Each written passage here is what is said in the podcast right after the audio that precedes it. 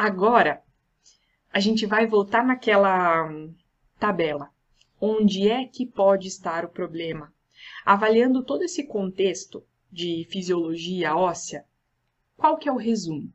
Raquitismo e osteomalácia podem ser causados por várias coisas. Quatro eixos principais. O eixo que mexe no cálcio, o que mexe no fósforo, o que mexe na vitamina D e o que mexe na fosfatase alcalina, que é o nosso soldado que incorpora tudo isso nos ossos. Quando nós falamos de comprometimento de cálcio, é, as doenças que causam raquitismo por comprometimento do cálcio, elas podem decorrer de uma baixa ingestão ou de uma má absorção. Quando nós falamos do comprometimento do eixo do fósforo, eu posso ter uma má absorção de fósforo, eu posso ter uma perda renal desse fósforo, porque às vezes aquele lá, aquele transportador que chama NPT2, ele tá não tá funcionando muito certo. Em vez dele reabsorver e guardar o fósforo como ele deveria, ele não funciona. E aí eu tenho uma perda expressiva renal. Às vezes eu tenho drogas que fazem uh, o aumento dessa perda de fósforo. Outra coisa que pode acontecer, o hiperparatireoidismo. O hiperparatireoidismo é uma doença que pode fazer o aumento assim da expoliação desse fósforo. Eu posso comprometer o meu fósforo, posso comprometer todo o processo de mineralização óssea. Por quê? Porque o hiperparatireoidismo é uma doença que cursa com o aumento dos níveis do paratormônio, do PTH. O PTH é um hormônio que tem várias ações, várias. Uma delas, PTH é fosfatúrico, faz a gente perder fósforo. Se eu tenho um comprometimento, uma perda maior de fósforo, eu vou acometer todo o meu sistema de mineralização óssea. Existem síndromes genéticas que estão relacionadas com alterações do fósforo. Uma delas é a síndrome FEX. Só para citar.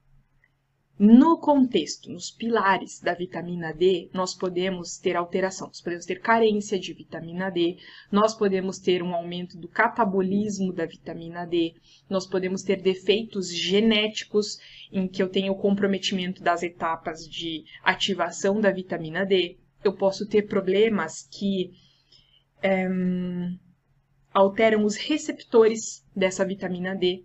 Então, quando nós falamos de ah, tudo que pode acontecer de errado na vitamina D. Eu posso ter problemas em todas as etapas. Eu posso ter qualquer coisa que vai comprometer o meu funcionamento hepático, vai comprometer a vitamina D. Porque o primeiro processo de ativação, a primeira hidroxilação da vitamina D é hepática. Então, tudo que pode acometer ali a parte de fígado pode acometer a vitamina D. Outro ponto, eu sei que a hidroxilação, a ativação renal da vitamina D é fundamental se eu tenho doenças que vão comprometer funcionamento renal, eu tenho problema da vitamina D. Eu posso ter síndromes que têm probleminha na enzima que faz a hidroxilação renal, a 1,25-alfa-hidroxilase. Mas, além de tudo isso, existe a possibilidade de tudo funcionar do jeitinho que tem que funcionar com todas as etapas, e aí no momento que eu preciso entender a ação dessa vitamina D, o meu receptor ele está estragado, ele não é capaz de entender essa vitamina D. As síndromes genéticas, por exemplo, a do tipo 2. Então nós temos comprometimento do receptor. Tá? Então existe problema de carência, catabolismo, defeitos genéticos. E por fim, quando a gente fala do comprometimento da fosfatase alcalina, aquele soldado que incorpora esses minerais no, no osso, se eu não tenho esta enzima que faz o processo de mineralização, eu tenho todo um comprometimento dessa estrutura. Existe uma doença que faz isso, que é a hipofosfatasia. É um tema complexo, eu sei. Tentei simplificar para você ao máximo todas as etapas concordo que não é em uma aula que nós vamos entender absolutamente todo o metabolismo ósseo. Mas o meu objetivo aqui é te ajudar, é mostrar que às vezes não é tão difícil quanto parece. Às vezes a gente se bloqueia de estudar algo por ter receio do desafio, da complexidade que é aquele tema. E uma coisa que eu te digo, os temas mais desafiadores e mais complexos são aqueles que mais nos fazem crescer nessa parte. Tudo bem, pode ter vezes que a gente não vai encontrar com tanta frequência hipofosfatasia no consultório, mas entender o que é a fosfatase alcalina, entender como que eu vou interpretar os exames do meu paciente, o que, que eu vou pensar, você passa a não ter medo dessas condições. Eu espero que eu tenha te ajudado, dado essa luz, esse caminho. Coisas simples.